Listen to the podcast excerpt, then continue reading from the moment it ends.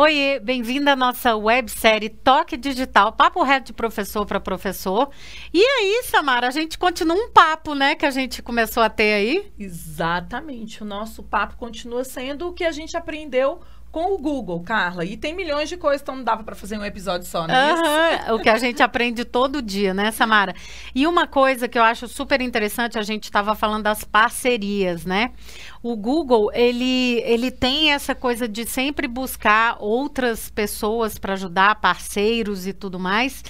E também eu gosto muito dessa ideia de que nada é fixo, né, Samara? Então, por exemplo, é, se existe alguma ideia interessante, eles colocam para frente essa ideia para ver se ela tem tração.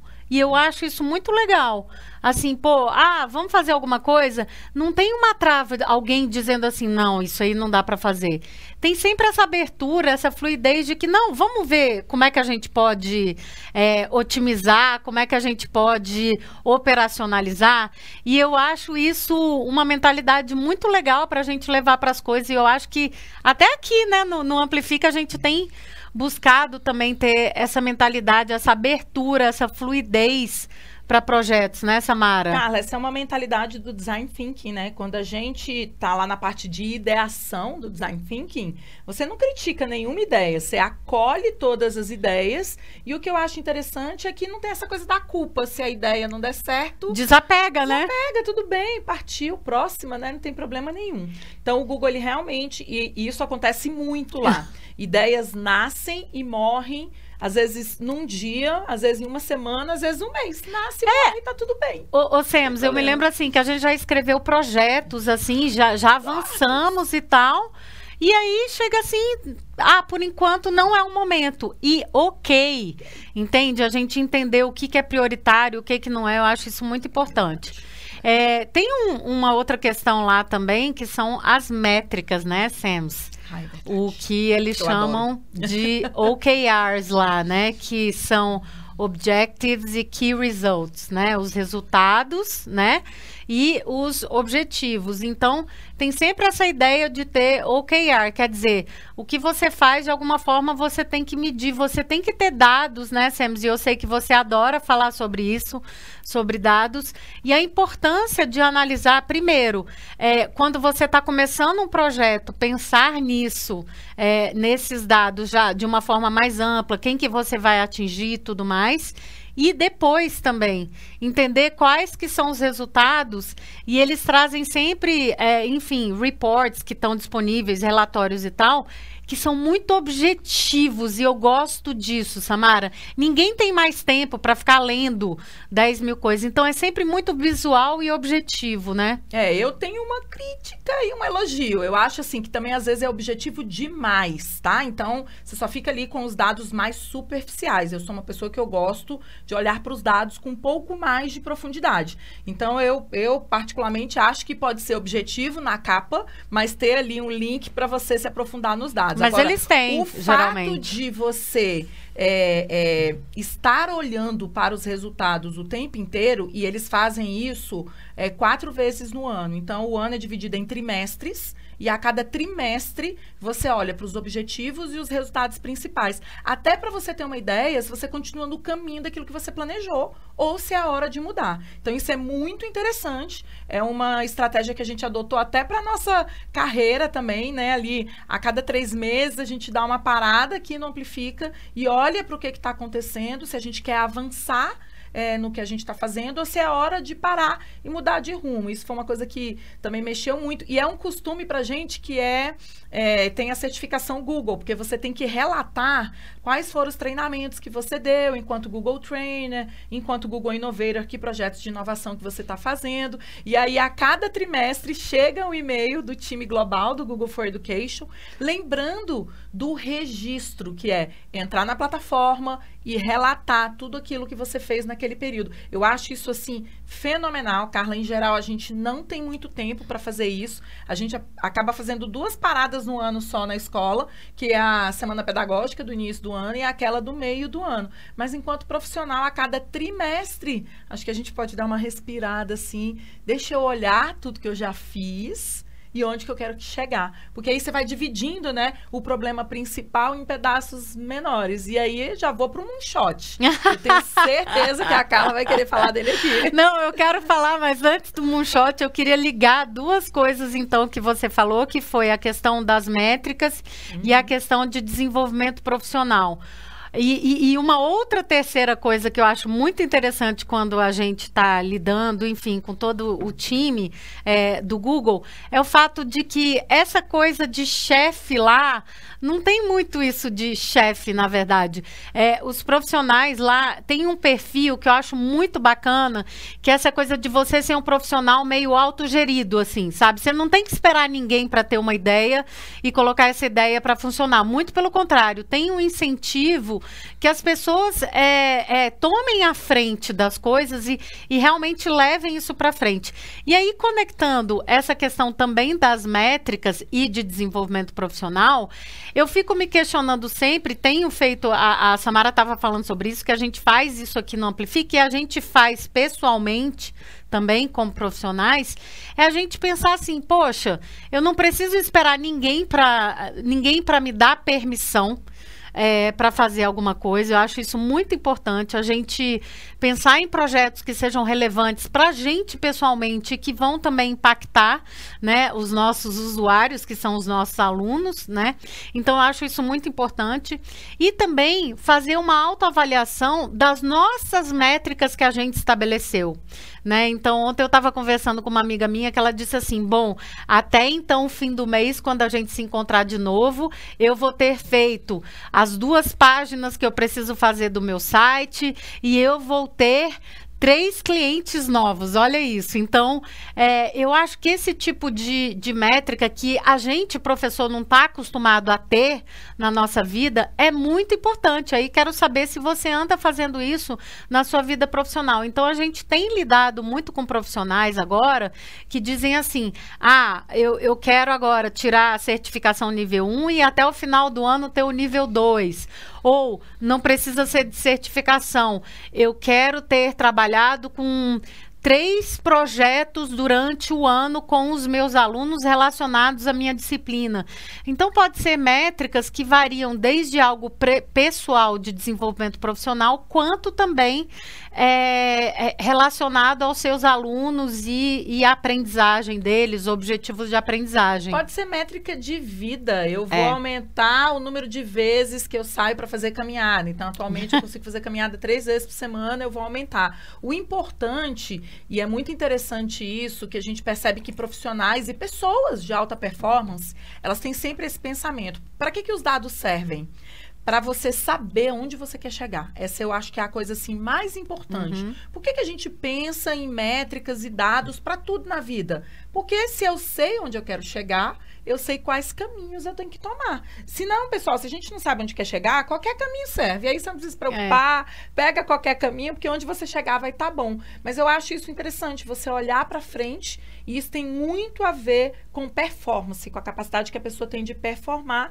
Se você deseja correr, por exemplo, você pode planejar aí que a sua meta é correr tantos quilômetros em um determinado período de tempo. E aí você vai todas as vezes olhar. E não tem problema quando não, não caminha do jeito que você gostaria, né? Porque também tem isso. Ah, eu vou estabelecer. Você vai ajustar, né? Não tem essa romantização de que se você é, traçar metas, tudo vai dar certo. Porque não é assim, gente. A vida na prática, mil coisas acontecem no meio do caminho. Mas tudo bem. Você vai poder olhar, ah, eu abri mão disso aqui porque a outra coisa aconteceu, então agora eu vou me organizar para fazer de uma outra maneira e aí a gente vai nessa senoide que é esse vai e volta. Agora, não olhar para lugar nenhum, não estabelecer nenhum objetivo, não olhar para frente, ver outras possibilidades, é que é ruim, tanto profissionalmente, eu acho que quanto pessoalmente também, né? É, e aí então vamos voltar ao moonshot, Samara, e vamos aí? falar do moonshot. O moonshot... que, que é essa ideia? Que, Cara, que mudou a forma como a gente encara várias coisas na nossa vida, né? No fundo, no fundo, é aquilo que os homens fizeram antes de pousar na Lua, né? Porque eu aposto que quando um cientista, um engenheiro, alguém falou que a gente ia visitar para a Lua, certamente teve gente que disse que isso era uma loucura, que isso não ia acontecer, que não fazia o menor sentido. E aí o moonshot é exatamente esse pensamento, é você apontar para um impossível, para aquilo que ninguém acredita E claro, como você tem que executar uma tarefa impossível, você vai dividir ela em pedaços menores até alcançar o impossível. Então, eu acho que o lançamento para a Lua ele é muito emblemático nisso, né? A primeira vez. E recentemente a gente teve aí de novo um outro lançamento para Marte, o segundo já. Então, olha só, primeiro a gente pensou ir para a Lua, agora a gente já vai para Marte. Então, esse pensamento moonshot é para levar a gente longe. É, esse pensamento é bem interessante. Eu me lembro aqui um exemplo bem, bem claro assim do, do moonshot para gente aqui, né? Eu e Samara, foi muito engraçado. É, a gente viajava muito para São Paulo e toda vez a gente namorava uma loja feminina que a gente ama, assim. E, e, e, era, e é uma loja cara, assim, né? E, e o nosso moonshot, um dos, né? Porque são vários. Mas esse moonshot era assim, não era a loja em si, mas a gente dizia assim: quando a gente chegar no nível de faturamento do Amplifica, né? E aí a gente tinha um número concreto, a gente vai vir aqui e a gente vai se dar de presente uma mochilinha que nós duas queríamos e tal. De viagem. Mas era assim, era um shot pra gente, era uma coisa assim. Muito... muito, muito, muito longe, assim. Era algo assim, realmente moonshot. Era mirar na lua. E, cara, eu me lembro quando a gente chegou. o print que eu mandei. Eu falei, a agora... Samara me manda um print e diz assim. E já estava agora, né? Já estava na pandemia, já no começo do, da pandemia. pandemia. Ela disse assim: então, agora vamos ter que esperar. Eu disse: é, vamos ter que esperar e vamos ter que ir a São Paulo lá nessa lojinha, porque tem que ser em São Paulo. A loja tem até aqui onde a gente mora, em Brasília. Não, mas não tem Mas tem que ser aquela, porque o Moonshot a gente chegou lá e eu disse para Samara: não, não pode ser uma só. Então, eu acho que, que essa questão do moonshot é bem interessante. Quando a gente começou, o nosso moonshot não era tão arrojado, porque quando a gente faz o, o mirar para a lua, quando a gente ainda é, tem uma limitação de mentalidade, a gente pensa ainda em, em coisas pequenas, né, é Samara? É um que faz parte. Daquele momento, aquele é, é moonshot. Era o que era grande pra gente. Então, uhum. quando a gente começou o nosso moonshot, era assim: é, o nosso primeiro seminário amplifica. Não, a gente queria 50 pessoas. Uma turma, né? tá ótimo. Uma turma, né? É, e aí depois a gente viu que, que era mais, que o nosso moonshot não era um moonshot, porque o moonshot tem que ser algo que te dê um trabalhinho, um esforço para chegar lá. Deu trabalho, mas a gente já teve muito mais de primeiro. Então você vai ajustando. Aí o nosso moonshot pra, passou a ser um, uma conferência internacional que a gente ia trazer convidados internacionais. Poxa, e aí em 2017 a gente conseguiu 2016. Esse... 2017. 2016 Amplifica Internacional, a gente trouxe as suas colegas. 2017 2016, dona Sete, Carla Arena. Dois... Você tem a memória boa, mas essa eu 2016 sei. foi a primeira vez que a gente foi para São Paulo. 2017 foi a primeira vez que a gente fez o Amplifica ah, então, Internacional. Então é porque ela já pulou um shot, porque o primeiro era fazer um evento fora, fora de, de Brasília. Brasília. Exatamente, então é era fora de Brasília. O primeiro shot era fazer um evento para 50 pessoas, aí a gente viu que dava para fazer para mais de 50. Aí depois era fazer um evento fora de Brasília com pesquisadores brasileiros, inclusive o querido José Moran é, estava nesse evento, aceitou o convite e foi lá palestrar. E aí, depois desse, era fazer um evento internacional com convidados internacionais, internacionais e nós trouxemos uma galera super legal de Londres e, umas, e uma galera super interessante dos Estados Google Unidos. Innovators, que era Google Innovator, era numa galera... Naquela época, Carla, já se falava em, em UX, né? User Experience, em em Lex, né? Que é, Learning, é Learning Experience. Então, assim, já 2017 a gente já pensava um shot mais alto. E aí eu me lembro que depois a gente teve um desses que a gente ia fazer um evento internacional fora. Do Ai, Brasil. meu Deus. É mesmo, a gente já estava negociando para fazer em Londres. Em Londres, a gente É verdade, ó. Esse moonshot não esse deu certo ainda, chegou. mas a gente vai chegar. E, e eu acho, Samara, que. Vou e aí, meu inglês. E aí eu queria entender de você qual que é o seu moonshot. Escreve aí algo que você acha que é impossível, mas que com as tecnologias e com as parcerias a gente consegue chegar lá. Eu acho muito importante é, você ter o seu moonshot, né? A gente tem tem esses, é, essas loucuras que parecem loucuras aqui no Amplifica, mas a gente também tem moonshots pessoais, assim, né? De desenvolvimento profissional e tudo mais. Ah, eu que quero são falar importantes. uma coisa sobre Vai isso lá. que eu aprendi, inclusive, visitando meu filho mais velho. Vai Carla. lá. E olha, anota, porque eu acho que vai servir aí pra você também. Objetivos pessoais, né? O seu moonshot pessoal, porque a gente falou aqui dos profissionais. Quando eu cheguei na casa do meu filho, tava lá no lugar que eles trabalham, que fazem home office, quando fecha tudo, dois quadrinhos, daqueles que, que a gente faz de feltro mesmo, assim, dois quadrinhos. Uma foto de um lugar paradisíaco, um valor circulado, uma tabelinha, e eu, o que, que é isso aqui? Ele, ah, são os sonhos da minha namorada. É onde ela quer chegar. Então, eles acabaram de se formar, então começaram a trabalhar agora, né? Aquele início de carreira que não é fácil para ninguém, não é fácil quando a gente está estudando, né? não é fácil como inicia.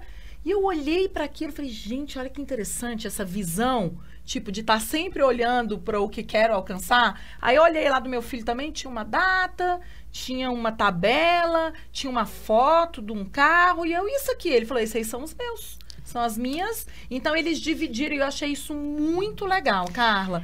Porque ah, eu sempre Eu acho que a gente tem que visualizar, né? e a palavra ela tem poder, É, gente. é. Nós somos pessoas que a nossa palavra tem poder porque a gente é professor, a gente faz isso o tempo inteiro. E você, quando você externa também o que você deseja, o que você almeja, o que você quer, aquilo vai te motivando também no dia a dia a seguir em frente. Então, achei muito bonitinho. Tô aqui compartilhando, que achei super interessante, que a gente sempre dá dica de organização, né? né? Mas aqui tem uma dica também para você olhar para o seu moonshot. Então, qual é o seu moonshot? Anota ele aí, ó. Coloca num post-it, num mural, para você olhar para ele todos os dias e se lembrar de onde é que você quer chegar, né, cara? Eu acho isso maravilhoso. Eu acho que assim, Vou queria ter que fazer o do Amplifica agora. Ai, vamos ter que fazer visual, né? Porque eu acho que isso tangibiliza. A gente sempre faz isso da coisa de é, quando a gente joga para o universo, então Uhum. a gente fala o que a gente quer, né? E, e, claro, põe no, põe no papel, põe na nuvem, né? Na- lá no Google Trabalha Drive pra e tal. caramba, porque todo Trabalhamos né? para chegar lá, não é só ter o moonshot, é trabalhar para chegar lá e arranjar os parceiros para te ajudar a chegar lá. A gente tem muito isso desde o começo. A gente só tá onde a gente tá porque a gente sempre buscou as pessoas certas para os projetos que a gente achava que ia dar esse match aí, essa ligação E a super gente legal, né? quando dá errado. Ah, isso é outra coisa também. Vai pra próxima, assim, sangue nos olhos, você sabe, né, Sems? Eu só preciso dormir. Depois que eu dormir, eu fico super chateada, às vezes, quando alguma coisa não dá certo e tal, que é normal. E dorme, acorda, sangue nos olhos, vambora, vamos pra próxima e tal. Uma, uma outra coisa que, que eu queria trazer é, do Google, Samara, é, é o seguinte. É, principalmente quando a gente está dando formação para os professores e quando a gente começa a mexer nas ferramentas Google. Eu acho isso muito interessante, assim. A gente se acostumou é, a fazer tudo em caixinhas, assim, né? Em pastinhas, tudo organizado de Bonito. uma certa forma, tudo de uma forma linear.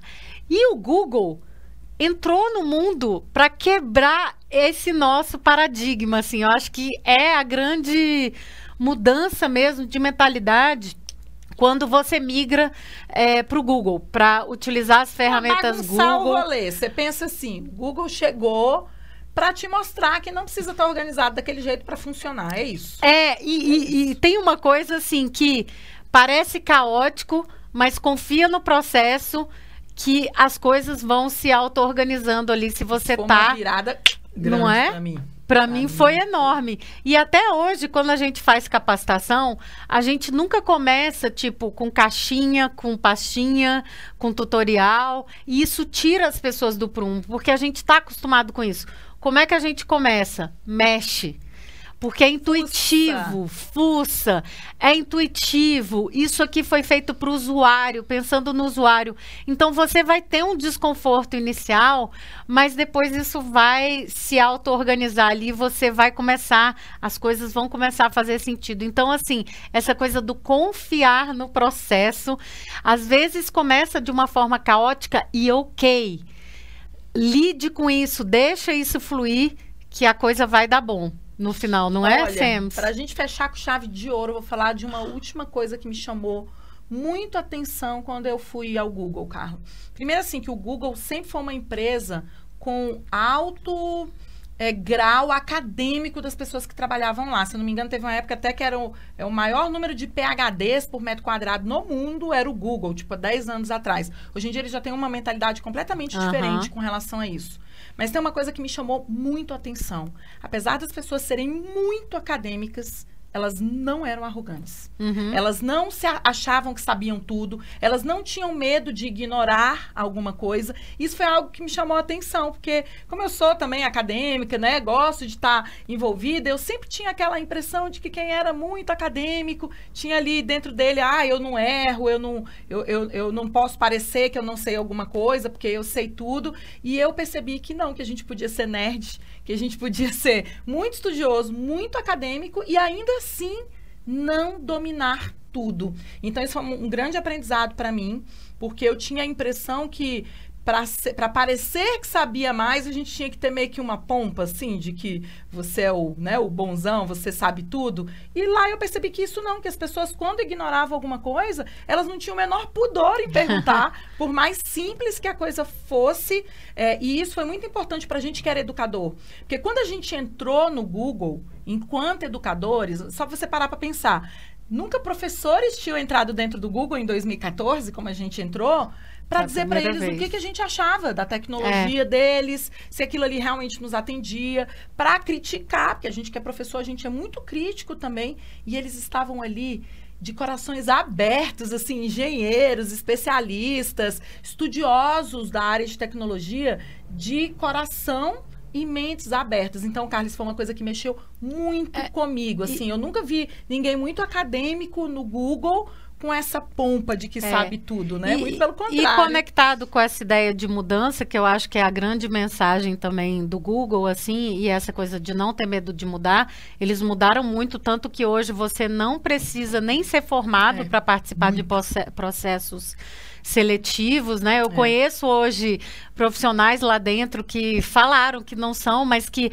eh, estudam muito, né? São é, aquela, eu... aquela mentalidade autoguiado, a né? A educação informal, gente, é. também é educação, é, né? Não existe é só a educação formal. É isso. E, e, e uma preocupação muito grande que eu vejo agora tendo e que, enfim, com vários debates, com erros e acertos, que é a questão da da diversidade e representatividade. Então, ah, é cada verdade, vez mais verdade. eles têm olhado para isso é, como é, tem, como tem, meta, é como, como meta, meta é, faz faz parte do, do processo. Eu tenho visto isso sendo muito debatido é, é, nos próprios processos, assim, acertam e erram como qualquer empresa e até chegar num, num ponto é, ali ideal e tal, e aí vão mudar de novo. Mas eu acho que isso é muito importante e, e também tem nos forçado, a gente tem tido muitas conversas internas aqui nossa é, de representatividade e diversidade. Então, quer dizer, eu e a Samara não somos a régua do mundo, né? Na verdade, a gente sempre fala que a gente representa uma sei, bolha de privilégios. É, é uma, é uma bolha, né? E que cada vez mais a gente precisa ter é, professores, é, parceiros e tal, que façam parte é, de outros contextos educacionais e a gente sempre se, se, não é que a gente se força, a gente quer isto, né, para o Amplifica, e isso para mim é muito importante, é assim, eu acho que, que é, tem sido um debate que a gente, a gente não tinha essa visão quando a gente começou o Amplifica, não era não. uma pauta, é e hoje eu sinto que as discussões são bem amplas em relação a isso. A gente tem discussões profundas, inclusive, nos nossos grupos e tal é, quem que a gente não está atendendo, ou quem que não está aqui que deveria estar, e que, que voz que a gente está deixando de fora e que deveria estar tá incluída aqui.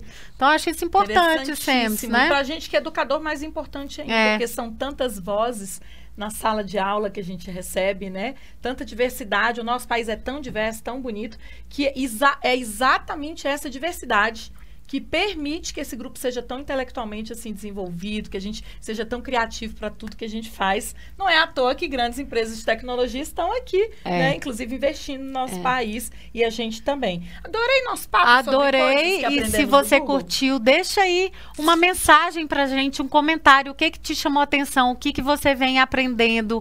O que que você gostaria de saber mais? E se curtiu, chama aquele amigo, aquela amiga. Clica aqui, dá um like e vem junto, porque a gente tá juntinho aqui de você. tchau. tchau.